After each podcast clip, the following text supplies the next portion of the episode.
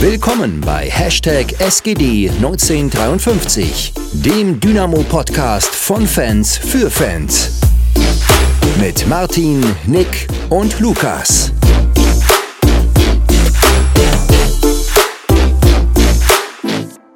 So, da sind wir wieder.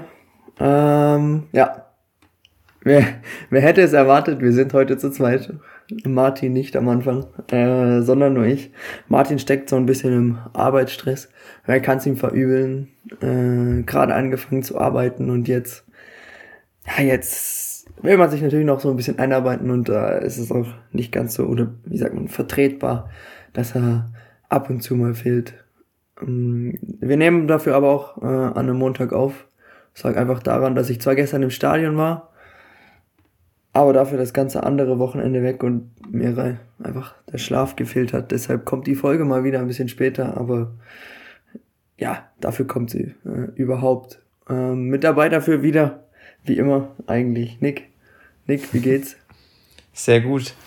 Guten Abend.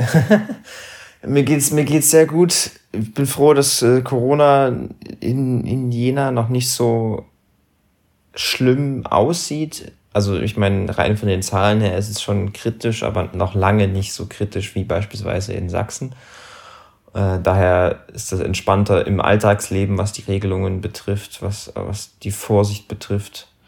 Ähm, und ja, auch in Sachen Fußball etwas, etwas cooler. Äh, wir haben zwar jetzt bei uns die, die Jugendspiele absagen müssen, aber rein Training und so, das kann alles noch funktionieren und das, das ist eigentlich relativ normal, so wie es, äh, so wie man sich es auch ohne Corona vorstellt.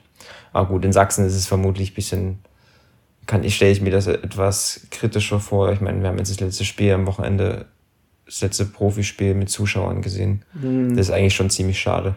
Ja, vor allem eigentlich relativ äh, interessante Spiele nicht nur Heimspiele, das Aue-Spiel betrifft es ja auch. Oh, stimmt, das ja. Wäre ja ein ja, genau. Und ja, ist halt, ist halt sehr traurig. Aber ich meine, wenn es anders nicht zu lösen geht, dann, dann ist es halt so. Über die Regeln kann man sich ja auch ein bisschen streiten oder nicht streiten, aber da gibt es sicher auch den einen oder anderen Widerspruch in den Regelungen. Aber ich meine, ich war jetzt das Wochenende bei Bad Schandau und Dort liegt die Inzidenz bei 1500 oder mehr. Also das kann man sich kaum noch vorstellen. Mm, und da bleibt schlussendlich einfach nichts anderes mehr übrig. Aber ist natürlich trotzdem schade. Ähm, dann, ja, das war jetzt am Sonntag das letzte Spiel für dieses Jahr vor Zuschauern. Wer weiß mal wieder für wie lange. Beziehungsweise ich gehe am Freitag noch nach Regensburg, sofern ich nicht noch einen positiven Corona-Test kassiere die Woche. ähm, und dann wird das wahrscheinlich das letzte Spiel sein dieses Jahr. Aber ja, Düsseldorf war erstmal das letzte Spiel immerhin ein, ein positives mit einem 1 zu 0 Sieg nach fünf Niederlagen in Folge und neun Siegen, äh, neun Spielen ohne Sieg oder wie viel waren es am Ende? Naja, ich glaube, wenn du das Bremen-Spiel ausnimmst, dann schon irgendwie so in der Richtung. Ja, ja, genau, Bremen war ja dann dazwischen noch, aber ja, war eine, war eine ordentliche Durchstrecke. Und ich meine, ich habe auch erst gedacht, ich schaff's nicht ins Stadion, weil ich das Wochenende weg war, aber ich habe es dann tatsächlich noch geschafft und war sehr froh, dass ich es noch geschafft habe, denn trotz des Wegbleibens der, der Ultras oder wem auch immer, der, des organisierten Supports, was ich ja auch schon auf Twitter geschrieben hatte, aber rein gar nicht verstehen kann, denn was zur Hölle soll das bringen? Euren Boykott könnt ihr, könnt ihr irgendwo anders machen, aber Dynamo kann nichts dafür. Ähm, kommt doch einfach ins Stadion und pusht die Mannschaft. Ich meine, aktuell ist es so wichtig wie noch nie zuvor. Und schlussendlich machen dann andere die Stimmung, so wie am Samstag, unter anderem wir oder auch die Kinder unten am Zaun, meine absoluten Helden da unten. Äh, oder die paar Angetrunkenen mitten im K-Block, die sich da versucht haben und das eigentlich relativ, relativ gut hinbekommen haben. So dass es eigentlich eine recht, recht coole Stimmung war. Ähm, es war, war echt interessant. Es war meines Erachtens besser als gegen Sandhausen, obwohl weniger da waren und es dürfen ja auch wieder weniger rein. Ähm, aber trotzdem war es irgendwie echt cool und lustig. Ja, so hat es sich am, am, am Fernseher auch angehört. Also ich glaube, am Anfang, am Anfang war es noch so relativ leise, da hat man nicht so viel wahrgenommen. Aber dann hat auch das Spiel einfach dazu beigetragen, dass die Stimmung immer so, also zumindest hat es sich so angefühlt von außen, dass die Stimmung dann immer, immer weiter nach oben gegangen ist und immer heftiger, immer hitziger geworden ist. da, keine Ahnung, dann hast du einen Schiedsrichter, der eine Rolle gespielt hat, dann natürlich die Spielentwicklung mit, mit dem Dynamo-Tor, mit der Spannung dann am Ende. Das hat schon, das hat am Ende, muss ich schon sagen, auch so rein aus einer emotionalen Perspektive schon Spaß gemacht, sich das anzugucken, einfach weil du natürlich einerseits diese Spannung drin hast und andererseits natürlich auch am Ende auf der richtigen Seite stehst und am Ende die, die drei Punkte mitnehmen kannst. Mhm. Da hat das wirklich, das hat mir beispielsweise für diesen Text, den ich danach immer schreibe, für, für, die, für die FG, hat mir das schon einen Motivationsboost gegeben, sage ich mal. das ist ja das, was wir auch schon hatten mit unseren Hörerzahlen zum Beispiel können wir ja mal überprüfen, ob das so stimmt, wenn wir jetzt wieder einen Sieg haben. Ob wir dann wieder mehr Hörerzahlen, äh, mehr, mehr Hörer haben oder es deckt sich ja eigentlich immer relativ, ist relativ lustig. Aber ja, du hast es gerade gesagt, das Spiel hat dann sicher ein bisschen ähm, dazu beigetragen, vor allem ein Akteur in, in Schwarz, meine ich, äh, der zentral in der ersten Halbzeit ein paar Dinge ja ein bisschen anders ausgelegt hat, wie man sie, glaube ich, sonst auslegt, aber ähm, ich glaube, das hat mit dazu beigetragen, dass die Stimmung dann doch so gut wurde. Ich meine, am Anfang brauchst du ja sicher erstmal so ein bisschen Eingewöhnung oder beziehungsweise ähm, ja den ersten, der so den ersten Schritt macht, der dann das, die, die Initiative ergreift und dafür Stimmung sorgt. Und sobald das dann getan war und sich so ein bisschen alle danach gerichtet haben, hat das dann schon gut funktioniert. Ja. Ich meine, das korreliert ja auch mit der Spielentwicklung, wie ich gesagt hatte. Ne? Dynamo ist dann wirklich dann erst so ab Minute 25, 30 richtig, richtig gut ins Spiel gekommen und dann ging das natürlich auch auf die Ränge über und hat sich dann so gegenseitig hochgeschaukelt. Wir können vielleicht einfach reinstarten, in, in das Spiel mal chronologisch durchgehen und dann kommen wir sicherlich dann auch auf den Punkt, wo Dynamo dann wirklich in eine gute Phase reingekommen ist, die wir jetzt vielleicht in den letzten Wochen nicht so oft gesehen haben. Ähm, wie, wie fandst du die Aufstellung grundsätzlich? Ich glaube, wir ähm, hatten im ähm. Chat, im Chat hatten wir geschrieben, dass sie vor dem Spiel, dass es eigentlich ganz vielversprechend aussieht, oder? Ja, Martin zumindest. Also ich habe die tatsächlich ja, erst, ja. Im, ich kam Punkt zum, zum Anpfiff ins Stadion. Ähm, ich war im, im, im, im Stress und konnte vorher keinen Blick auf die Aufstellung werfen. Habe dann erst im Stadion gesehen, wer spielt. Aber grundsätzlich fand ich, fand ich die echt cool und deckt sich eigentlich so mit dem, was wir vorher, äh, wann war das? Letzte Woche oder das Kielspiel vor zwei Wochen im, im Space beredet hatten. Ähm, Gerade mit der Aufstellung von Borello. Ähm, ja, fand ich eigentlich ganz cool, vor allem auch, dass Elas wieder zurück war, der ja schlussendlich auch eine extrem gute Leistung geliefert hat und ja, hat sich ja, wenn man es jetzt schon mal ganz zusammenfassen könnte, eigentlich gelohnt. Ja, denke ich auch. Ich fand es wirklich spannend, also natürlich einerseits individu auf der individuellen Ebene, haben uns äh, Borello und, und Elas wirklich sehr weitergeholfen. Hast du direkt gesehen, dass sie gerade im Pressing mit ihrer Intensität, ähm, was Schmidt auch immer betont, ja, einfach einen riesen Unterschied gemacht haben. Und dann Borello auch im Offensivspiel, im Spiel mit dem Ball, genauso wie Elas in gewisser Weise auch ihren Wert hatten. Aber das können wir ja gleich dann nochmal erklären, wenn wir da drauf kommen. Auf jeden Fall war das individuell, individuell sehr, sehr, sehr wichtig. Ähm, was ich noch spannend fand an der Aufstellung, dass es eigentlich rein personell so hätte funktionieren können, wie wir das auch in den letzten Wochen gesehen haben, in diesem ja, engen 4-3-3 oder Rautenformation, wie auch immer man das nennen möchte, mit, mit Königsdörfer vorn, mit der so im Zentrum. Aber dieses Mal war es ja ein bisschen anders. Dieses Mal haben ja Borello und da Ferner so die zwei Spitzen gespielt und Königsdörfer auf der linken Seite, also eigentlich rein nominell aus dieser Halbposition auch von der Raute raus. Und das habe ich am Anfang gesehen und habe mir gedacht, okay, warum, warum machen wir das so? Aber das hat am Endeffekt ähm, wirklich Sinn gemacht. Wir hatten einfach eine andere Struktur im Ballbesitz und da hast du, glaube ich, dann ganz klar auch den Matchplan erkennen können. Ne? Pressing sah relativ normal aus, aber mit Ball waren wir dann eher in so einem 4-1-3-2 mit engen Stürmern, mit Borello und, und äh, da Ferner vorne drin und mit eigentlich, eigentlich mit zwei Flügelspielern auf den äußeren Positionen mit, mit Schröter und mit Königsdörfer.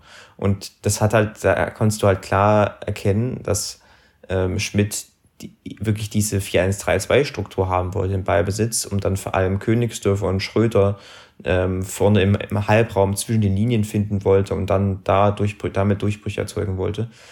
Ähm, das war eine sehr, eine sehr spannende und vielversprechende Struktur, die gerade in der ersten Hälfte häufig dann sichtbar wurde. Das fand ich, fand ich cool, fand, fand ich spannend, dass man eben auch einen klaren Matchplan, eine klare Idee im Ballbesitz hatte.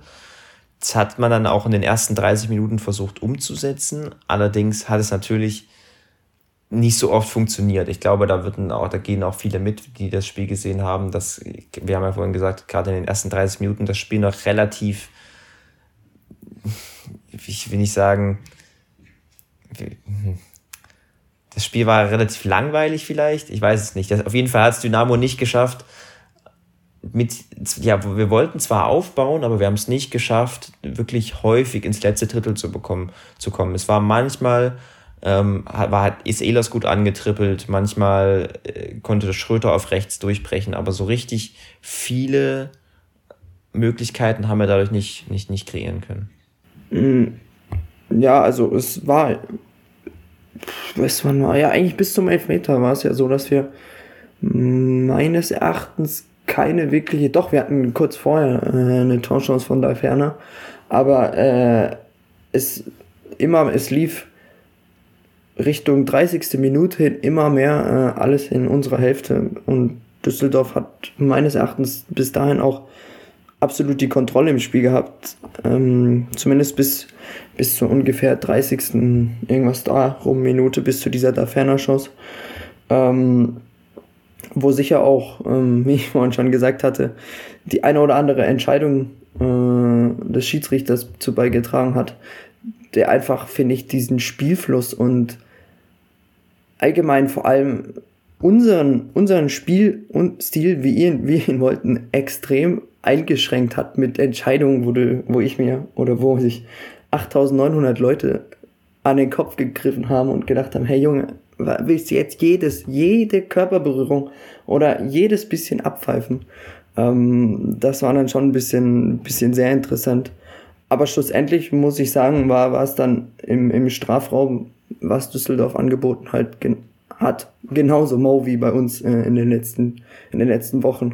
Und deshalb war das dann auch relativ einfach, ähm, einfach zu verteidigen. Genau. Dynamo hat halt Du hatte in den ersten Minuten relativ viele Ballbesitzphasen und hatte, wie gesagt, eine klare Struktur, aber haben es nicht geschafft, die wirklich gut auszunutzen, beziehungsweise nur selten geschafft. Weil ich würde sagen, wir waren an einigen Momenten nicht mutig genug. Wir haben nicht mutig genug, äh, wir haben nicht schnell genug vertikal gespielt, zum Beispiel und so. Ähm, aber das war dann, das war nicht so schlimm. Ähm, was auf jeden Fall wichtig war in der, in der Phase, dass Dynamo trotzdem im Pressing eine hohe Intensität hatte und damit auch Düsseldorf weitgehend wegverteidigt hat. Ne, Düsseldorf hat hohe individuelle Qualität, es ist eine hohe Kontergefahr, legt da einen großen Wert auf den auf den Flügel, auf Flügelspiel. Äh, und das äh, haben wir dann zwar haben wir ein bisschen gebraucht, um reinzukommen, aber im Endeffekt haben wir es ganz gut verteidigt gekriegt. Spätestens im Strafraum, in den ersten 20, 30 Minuten ist Düsseldorf einige Mal dorthin gekommen, aber da haben wir es dann geschafft, mit klugem Verhalten das zu verteidigen. Und ich finde, ähm, das ist einerseits hervorzuheben äh, im Vergleich zu den, zu den letzten Wochen, weil wir da immer wieder Unsicherheiten drin hatten.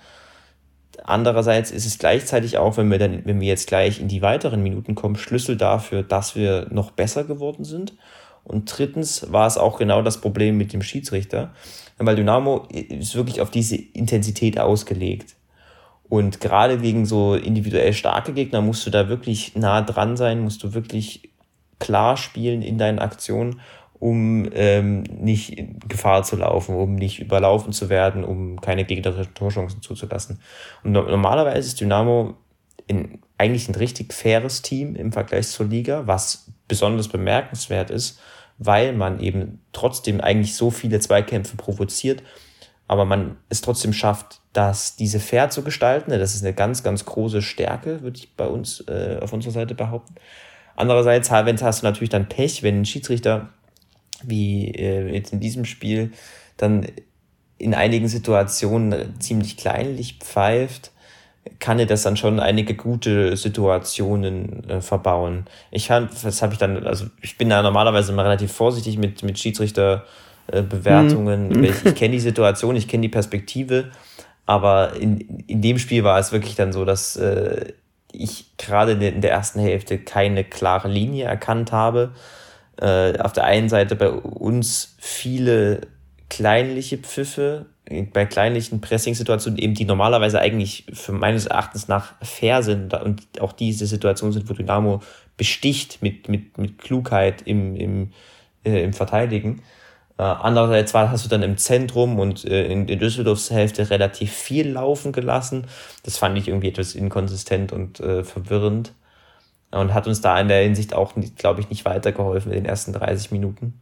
Aber gut, wir haben es am Ende trotzdem geschafft, ordentlich zu stehen und Düsseldorfs individuelle Qualität zu, ähm, zumindest spätestens im Strafraum zu verteidigen. Aber ich glaube, danach sind wir noch besser geworden. Hm, ja, das war auch so, finde ich, diese ganzen Aktionen da, diese kleinlichen und diese ganzen Pfiffe waren so der Kickstarter für alles, hatte ich das Gefühl.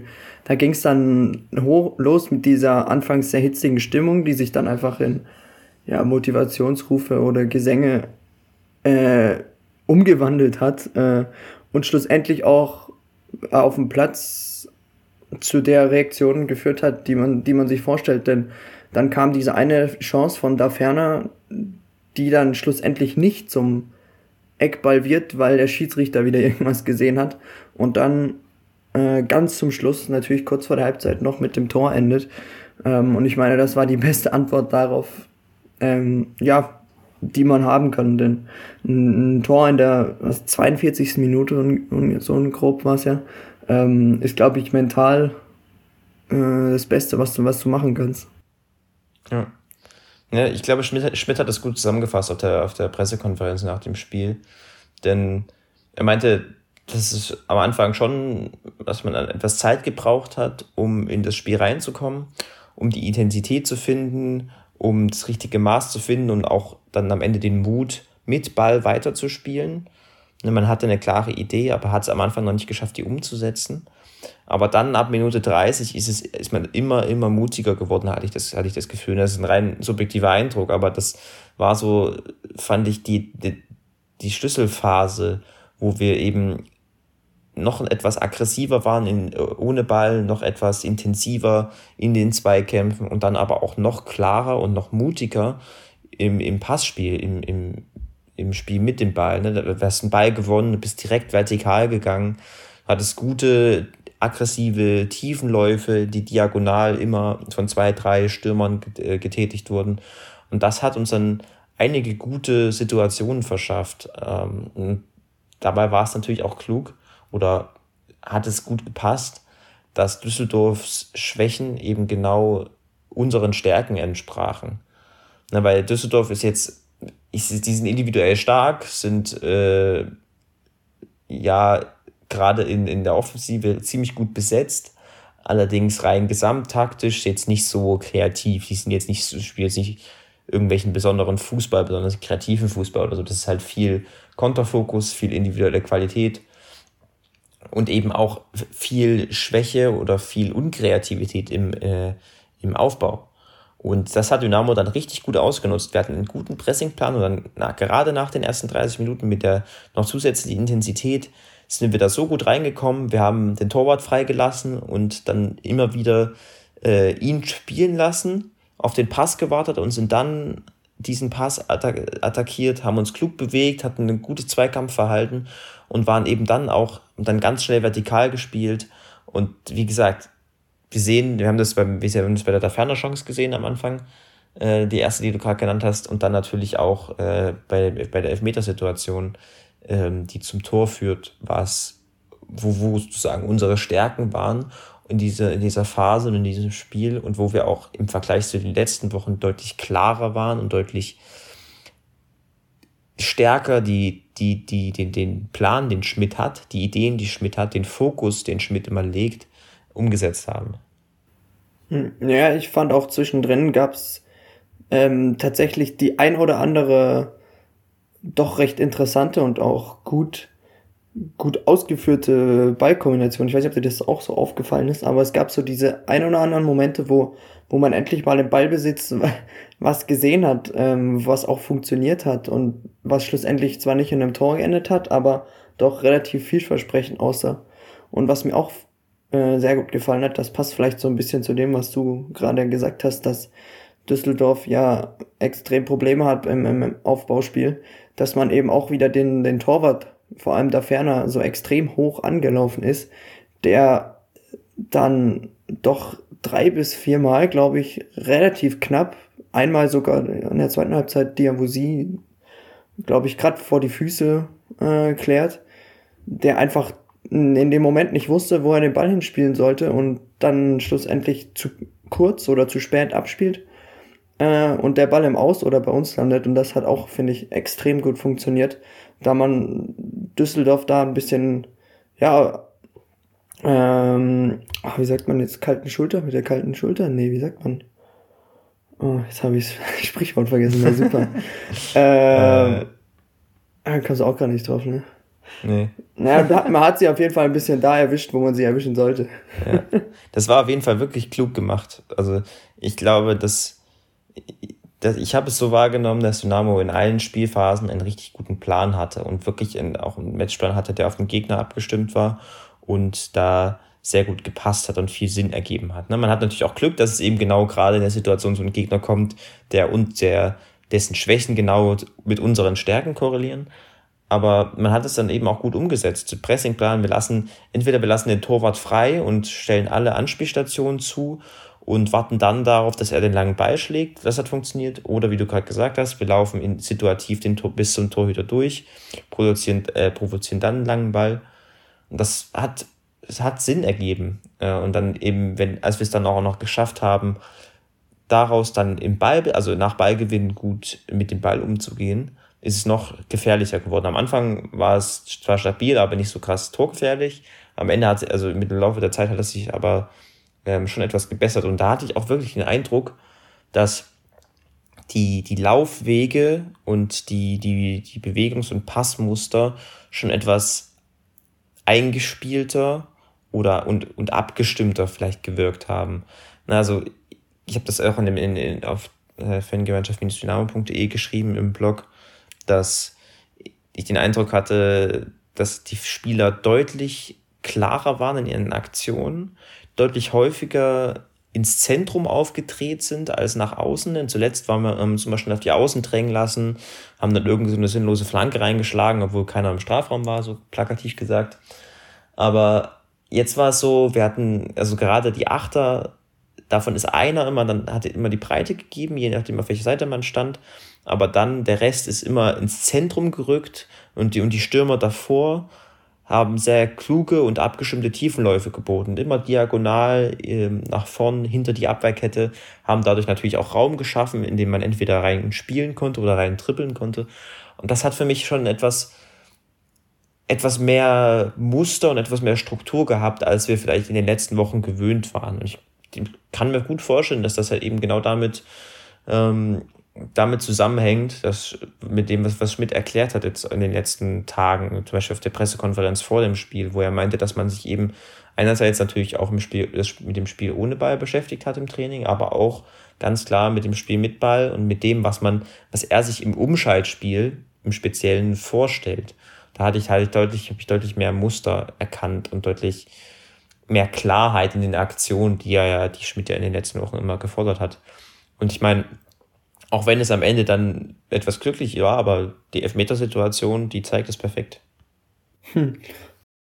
Aber wenn wir jetzt nochmal auf die Elfmetersituation zu sprechen kommen, können wir nochmal diesen genialen, ich weiß nicht, ob er es gesehen hat, oder diesen geilen Ball von Luca Hermann festhalten, der sich den Ball irgendwie so ein bisschen zu weit vorlegt, dann aus der Drehung so links vollkommen verquirlt den Ball da eigentlich perfekt du kannst den ja nicht perfekt in die Schnittstelle spielen. Da Ferner schön wegblockt und dann, ich glaube, Clara heißt er, ähm, so wie sein Name, so klar war dann schlussendlich der Elfmeter.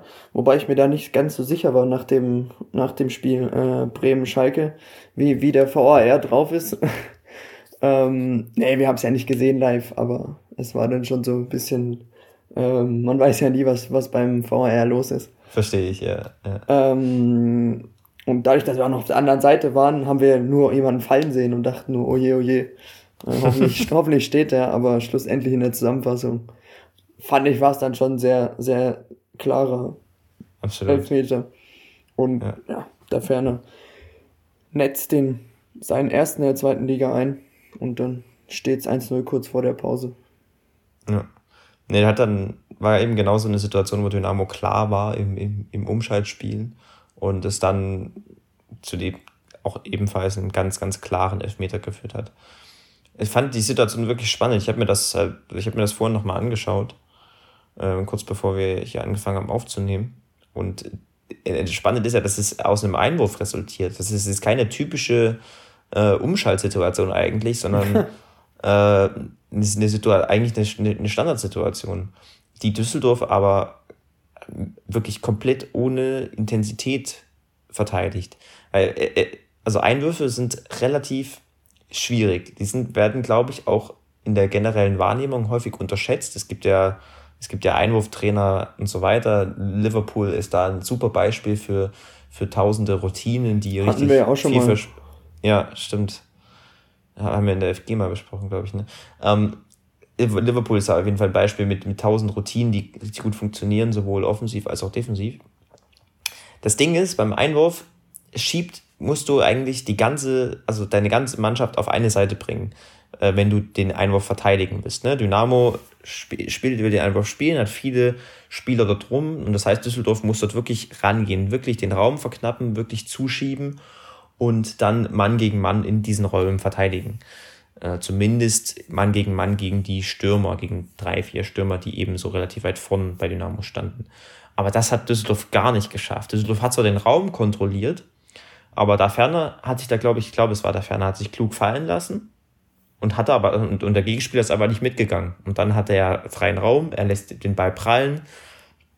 Ich weiß gar nicht, wer das dann war, der den Ball auf Königsdörfer gespielt hat der, der, der Dynamo-Spieler war auch komplett frei, ohne Gegnerdruck. Und dann war Königsdörfer, der sich klug bewegt hat, auch komplett im freien Raum. Und so entsteht eine Situation, die wirklich, wirklich spannend ist, indem, weil du auf die letzte Kette zulaufen kannst mit Königsdörfer, die eigentlich gar nicht hätte passieren können. Aber da macht Düsseldorf halt eben einen Fehler und Dynamo agiert klug, Königsdörfer bewegt sich gut und dann am Ende ist es in Richtung Strafraum schon etwas Glück, dass da der Ball von Hermann genauso läuft, wie er läuft. Ich, ich weiß nicht, ob das wirklich gewollt war, weil mhm. es sah, sah, auf den ersten Blick nicht so aus, aber ist auch egal.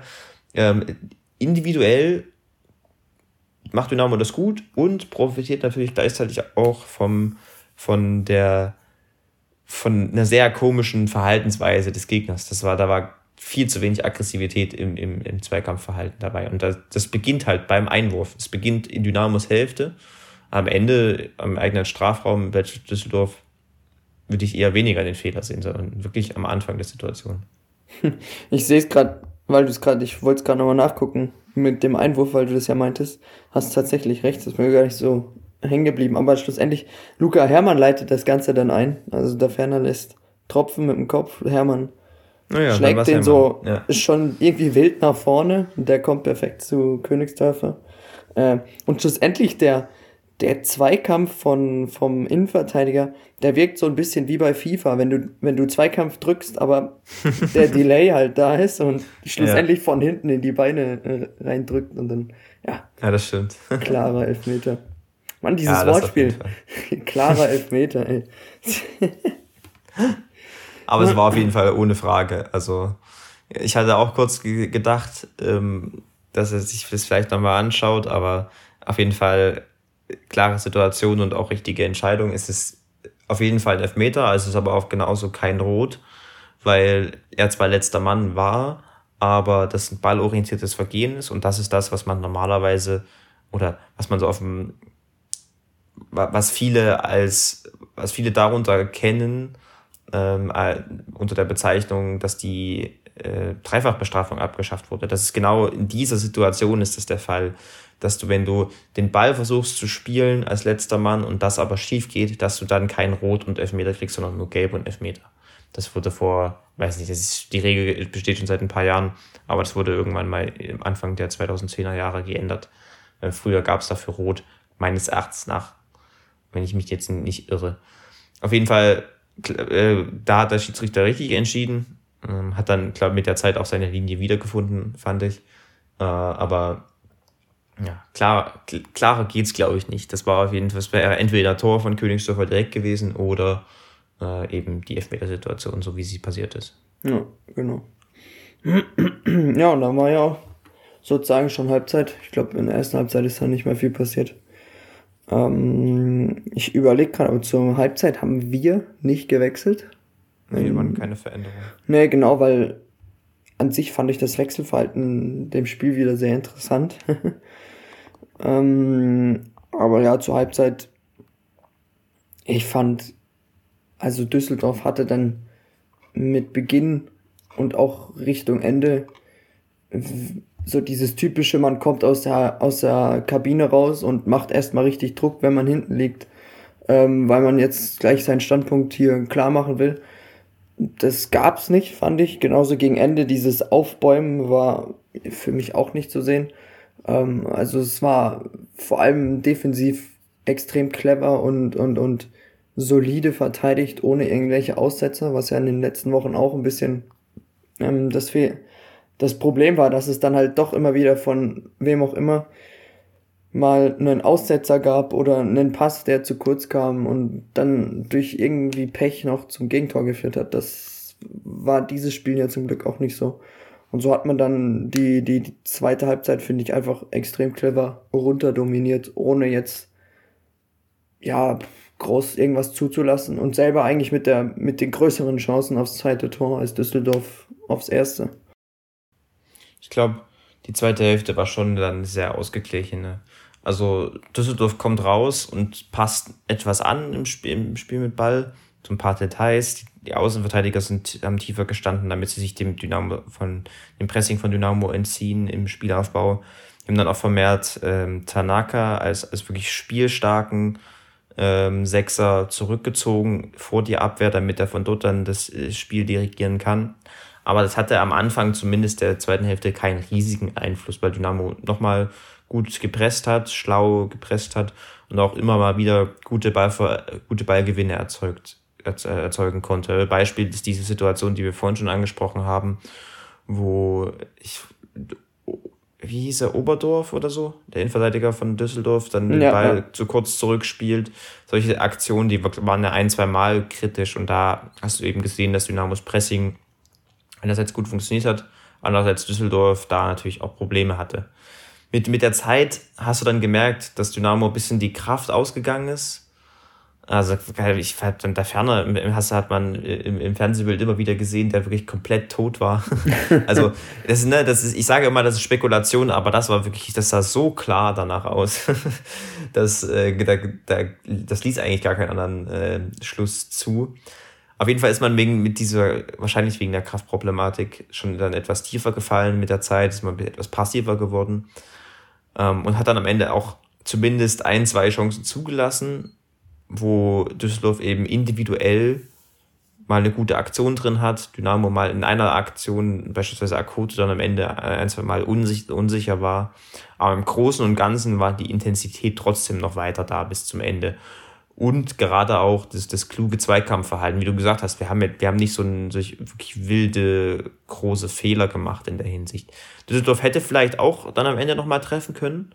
Am Ende hat Dynamo das aber gut verteidigt und am Ende war Düsseldorf auch zu unkreativ. Ne? Da waren keine wirklich, wie du gesagt hast, da war kein Struktur, äh, strukturreiches Aufbauen. Da, da war kein, keine Dominanz von Düsseldorf dabei, weil sie eben äh, strukturell oder nicht so viel auf den Platz kriegen. Ne? Das ist viel Flügelfokus, versuchen irgendwie den Ball ins Zentrum zu flanken, so irgendwie Außendurchbrüche zu erzeugen, aber so richtig viel Klarheit, Plan, Idee war da nicht.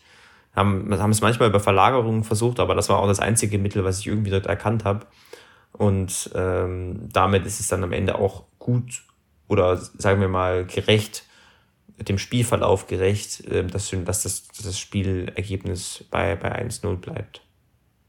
Ne, ich fand zudem noch interessant, du hast ja gerade angesprochen mit der Ferner, der dann ja sehr platt gewirkt hat. Ich fand nicht nur er, zum Beispiel auch Akoto, der schon in der ersten Halbzeit fand ich ihm so die Spritzigkeit oder die Schnelligkeit extrem abhanden gekommen war.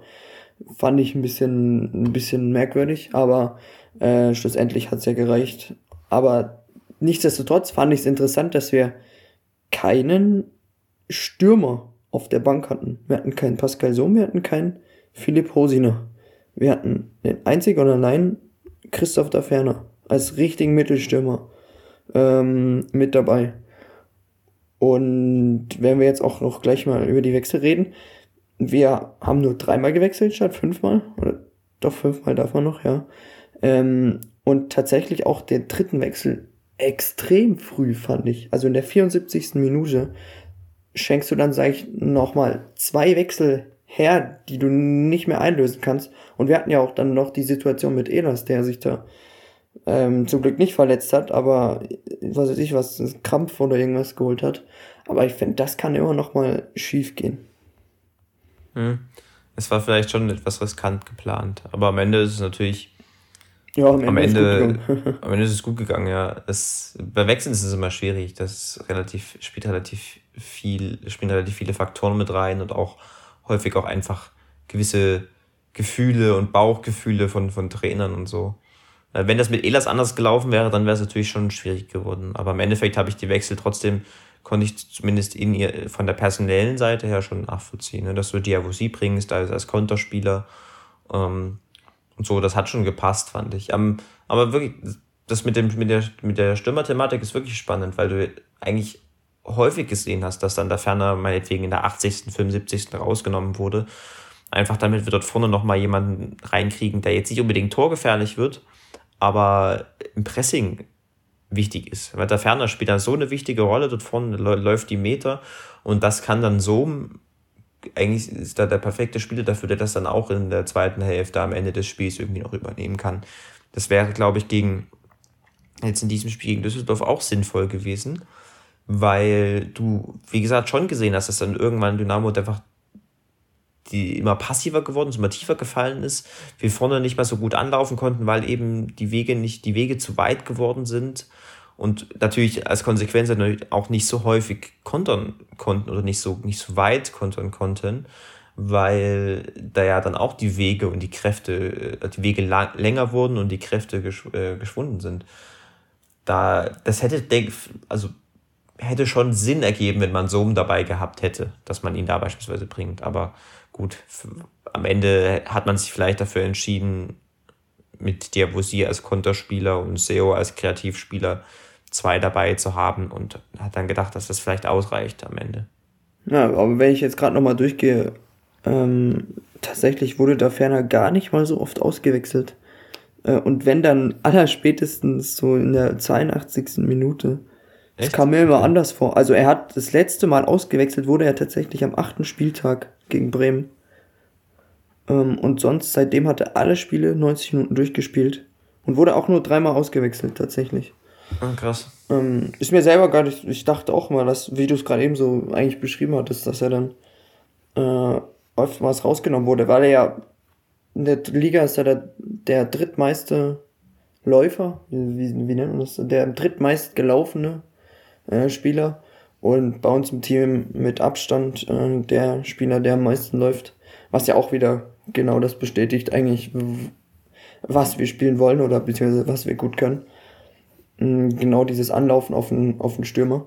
Und da finde ich es eigentlich relativ bemerkenswert, dass er tatsächlich so viel Spielminuten bekommt als, als Mittelstürmer.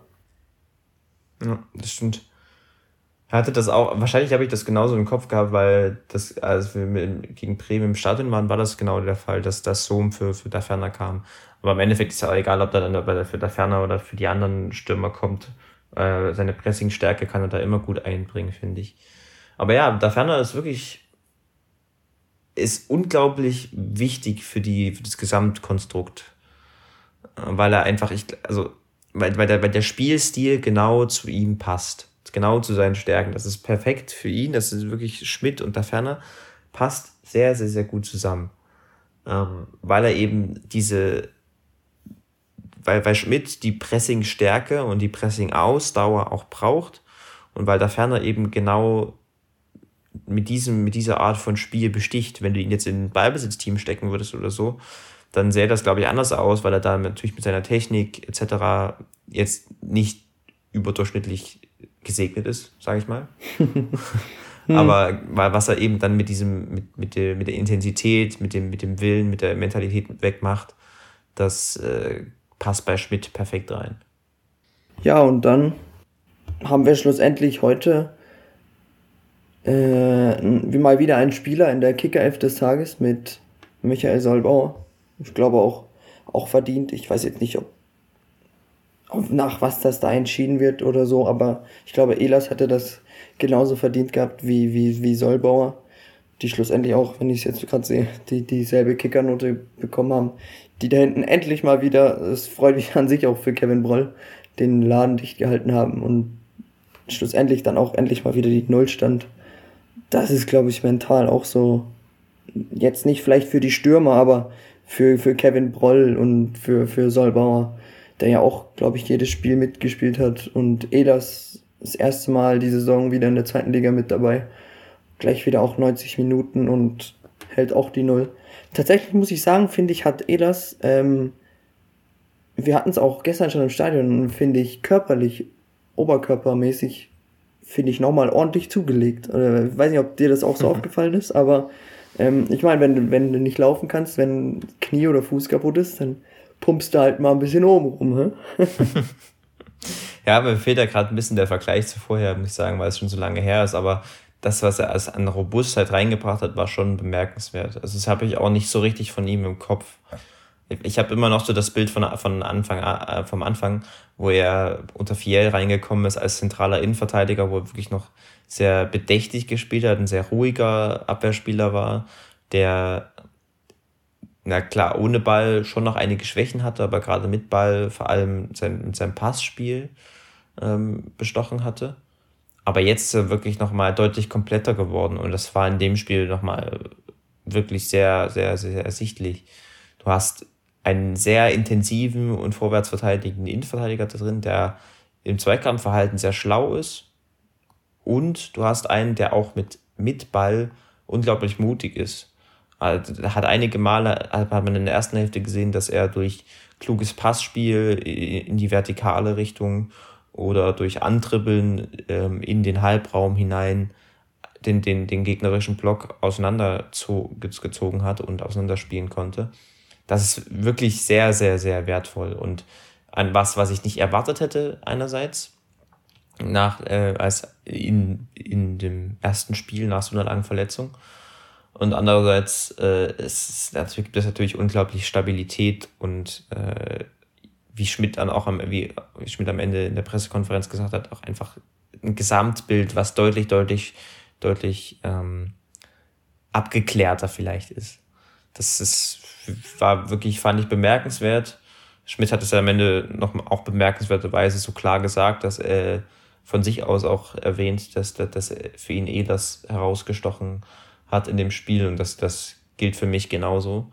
Das war sehr cool anzusehen und ja, es macht, macht Hoffnung für die, für die kommenden Wochen. Es hat bei ihm gerade am Anfang nicht alles funktioniert, aber insgesamt mit der Intensität mit, mit, und mit dem Passspiel hat er im Laufe des Spiels immer wieder immer besser reingefunden und war am Ende dann einfach einer der, der Garanten für den Sieg, weil wir eben, weil die Viererkette gerade hinten und Elas und Solbauer im Speziellen in der Innenverteidigung wirklich, wirklich stark verteidigt in, in allen Belangen, in der Innenverteidigung, im, im Vorwärtsverteidigen etc. Das war, hat sie, konnte man gut zuschauen. Hm, ja. Ja, und ich finde, das, das ist, klärt jetzt auch so ein bisschen diese Frage. Wir hatten es ja auch schon mal diskutiert mit dem Innenverteidiger-Thema ähm, nach der Knipping-Verletzung, äh, auch im Hinblick auf Wintertransfers oder so. Da war ja auch nie wirklich bei uns die Rede von Kevin Ehlers, weil wir einfach nicht wussten, ob oder wann er überhaupt wieder zurückkommt. Und ich meine, wenn wir jetzt die zwei Jungs mit Solbauer und, und ähm, Elas haben oder wie der Sport im Osten Moderator sagen würde, Eiders, ähm, dann, ja, würde ich sagen, ist diese Situation auch geklärt. Und ähm, ich glaube nicht, dass da im Winter dann der Ersatz benötigt wird. Kommt natürlich darauf an, wie man, wie man weiterdenkt oder wie man weitermachen will, aber das ist halt natürlich, dann wandert ein Antonis Aidonis oder ein Michael Akoto oder je nachdem, wie man es halt haben will, ein Guram Giobelice, ähm, einer von denen auf die Bank.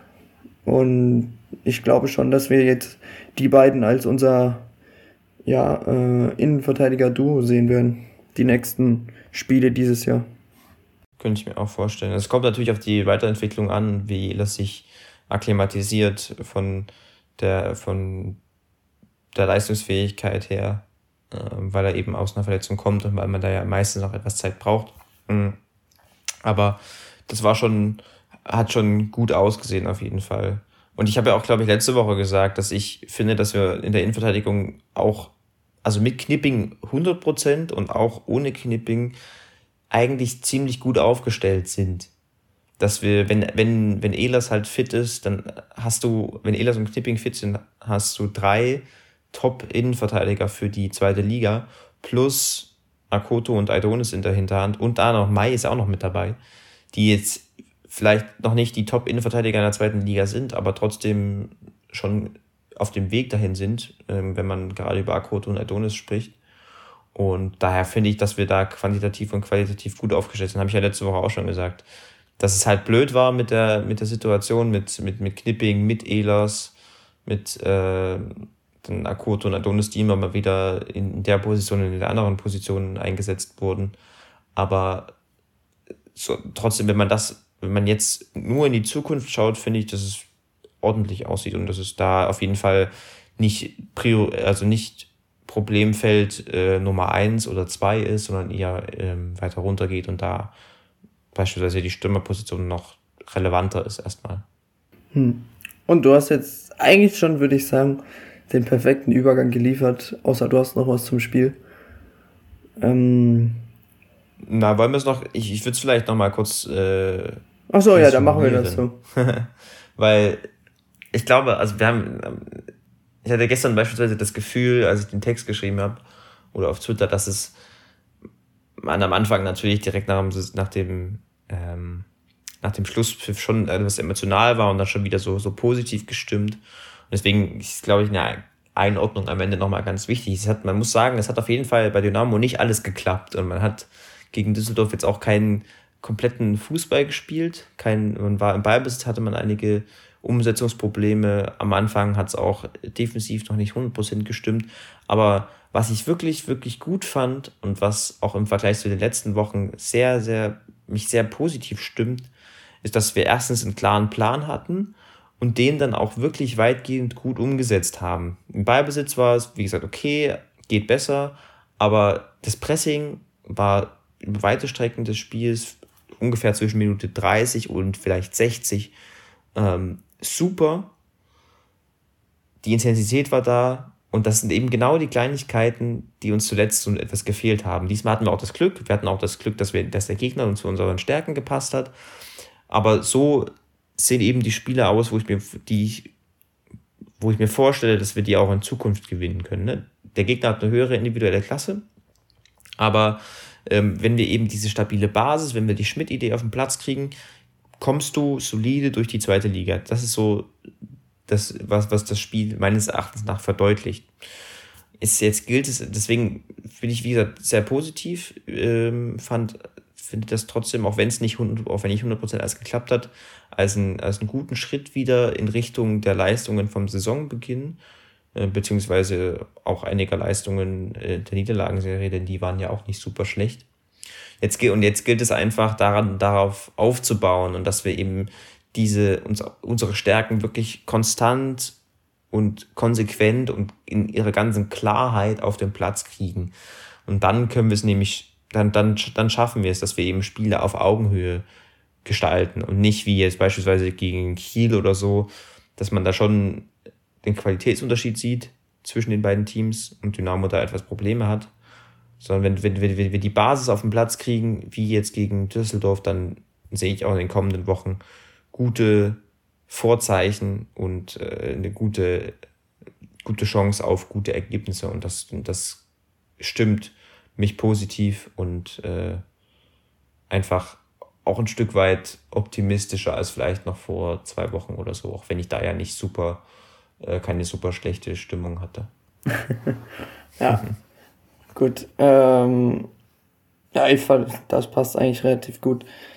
Ähm, wir hatten es ja auch schon oft genug erzählt, dass da durchaus nicht nur die, die Teamleistung mit reingespielt hat, sondern man durchaus ab und zu auch Pech hatte.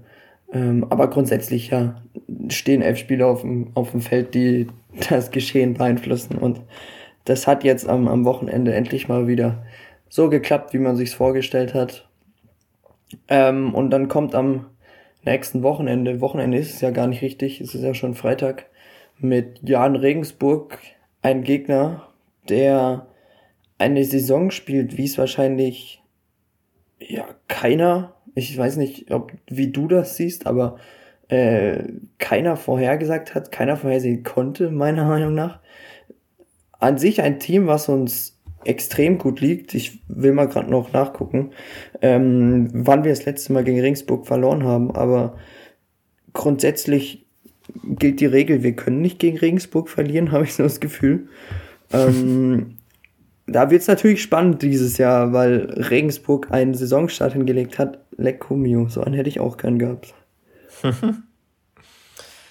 ich glaube, Regensburg ist einfach das perfekte Beispiel für einen Verein, der langfristig, kontinuierlich, klug geführt wird.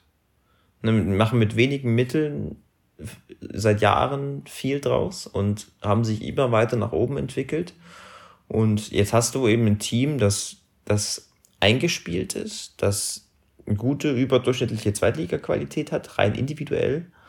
Und dann auch mit einem Trainer eine ganz klare Identität hat, was die, die, die Spielweise angeht. Regensburg ist ein sehr von der, von der grundlegenden Anlage her schon ähnliches Team ähm, wenn wir das mit Dynamo vergleichen, spielen viele lange Bälle, gehen viel auf den zweiten Ball. Aber das machen sie eben super, super, super gut. Also das wirklich, das, das Pressing ist stark, werden uns sicherlich hoch anlaufen. Und dann auch was Intensität, Zweikampfverhalten, kluges Umschalten etc., das, was das angeht, das machen sie auch wirklich richtig, richtig stark. Wer darüber nochmal was lesen möchte, den äh, würde ich zu wieder mal zu Jasmine Barber ähm, überleiten, weiterleiten wahrscheinlich eher. Äh, britische, äh, englische ähm, Fußball-Expertin, die über Jan Regensburg mal irgendwann einen Artikel geschrieben hat und über die grundlegende taktische Ausrichtung. Super spannend ist, Regensburg wird in einer Art 4-2-2-2 spielen und eben auch sehr auf diese, diesen Chaos-Fokus legen. Und da bin ich wirklich gespannt, wie das dann aussieht mit Dynamo und, ähm, und ob Dynamo es schafft, auf Augenhöhe, das Spiel auf Augenhöhe zu gestalten oder man schon noch den Unterschied sieht in einer gewissen Erfahrung, in einer gewissen Reife, in einer gewissen Klarheit, was die Spielidee angeht. Ich könnte mir vorstellen, dass ähm, Dynamo halt eben wirklich nochmal noch mal konstanter und nochmal intensiver werden muss in in, in der Spielweise, dass man eben, dass die Zweikämpfe noch härter werden. Ähm, aber ich traue uns es in der Theorie zumindest auch zu, dass wir das auf Augenhöhe gestalten können. Ob wir es schaffen, müssen wir dann einfach schauen. Bin, bin, bin sehr gespannt, wird auf jeden Fall ein schweres Spiel. Ich rechne da jetzt nicht mit unbedingt mit, mit, mit Punkten, aber es ist natürlich immer möglich und es dann wird auf jeden Fall auch wahrscheinlicher, wenn wir an die Leistung von, von, von Düsseldorf anknüpfen und da noch, noch mehr, noch wie gesagt, noch konstanter die Intensität aufs Spiel kriegen, noch klarer werden im Umschalten und dann könnt, sehe ich da zumindest ein spannendes Spiel auf uns zukommen. Also ich habe mal gerade nachgeschaut, was denkst du, wann haben wir das letzte Mal gegen Regensburg verloren? Puh, ah, also ich kann mich an Spiele erinnern, wo wir relativ easy gewonnen haben, aber an keins, wo wir verloren haben. Ich erinnere mich an ein Spiel, wo ISA Osman in noch irgendwie, auch irgendwie so ein, so ein relativ krasses Volley-Tor geschossen hat von 20, 25 Meter Entfernung. Aber das ist auch schon ewig her und ich weiß auch nicht, ob Dynamo dann das Spiel verloren hat oder am Ende doch noch gedreht hat. Deswegen vielleicht so gegen 2013 rum oder so. Aber. Also es ist tatsächlich nochmal drei Jahre her. Länger her. Ähm, in der Saison 2009, 2010 hat Regensburg tatsächlich beide Duelle 2 zu 0 gewonnen. Das ist auch dritte, dritte Liga, oder? Ja, das, ähm, das ist dritte Liga. Ja, dritte Liga. Und ja. bis dahin war die Statistik 3 zu 1 für Regensburg, drei Siege Regensburg. Ähm, und seitdem haben wir tatsächlich jedes Duell gewonnen oder unentschieden gespielt. Ähm, verrückt. verrückt. Also, wie gesagt, wenn es einen Gegner gibt, gegen den wir gewinnen können, dann ist es Regensburg. Aber man darf eben nicht vergessen, was du gerade eben gesagt hast, dass mit Regensburg ein Team kommt, was dieses Jahr unglaublich aufspielt. Ähm, und so wie sie spielen, zu Recht da oben, da oben steht, ich schau gerade, sie haben, glaube ich, am zweitmeisten Tore geschossen in der Liga. Also trifft da eine extrem gute Defensive auf eine extrem starke Offensive. Und ich bin selber vor Ort. Wer auch vor Ort ist mit einer Karte, der kann bei Tim Knipping in seinem Restaurant, weiß nicht genau, was genau das ist, ich glaube, es ist ein Restaurant, vorbeischauen und kriegt ein gratis warmes Getränk, Kaffee ähm, oder äh, ich weiß nicht genau was, aber schaut auf jeden Fall mal bei Dynamo vorbei. Da war, wurde die Aktion von äh, veröffentlicht, finde ich ultra cool. Werde ich auch vorbeischauen. Ähm, Knipser ist auch vor Ort und dann fahren wir hoffentlich mit drei Punkten nach Hause. Definitiv. Schauen wir mal, wie es wird. Bin, bin sehr gespannt. Wird ein unglaublich brutales Spiel. Im Sinne von intensiv, aggressiv. Äh, wird hin und her gehen, bin ich mir sehr sicher. Mal schauen. Könnte, wird auf jeden Fall sehr spannend. ja, und dann bleibt uns eigentlich nichts mehr zu sagen. Oder hast du noch was? äh, auf, auf der Seele liegen und willst was loswerden. nö, nö. Bin, bin sehr zufrieden. Kann man ja auch sein, nachdem man endlich ja, nach, mal wieder gewonnen hat. Genau, nach dem Ergebnis ist die Woche gleich viel schöner. ja. Die anderen waren relativ gleichgültig, weil es war, oh, wir haben schon wieder verloren.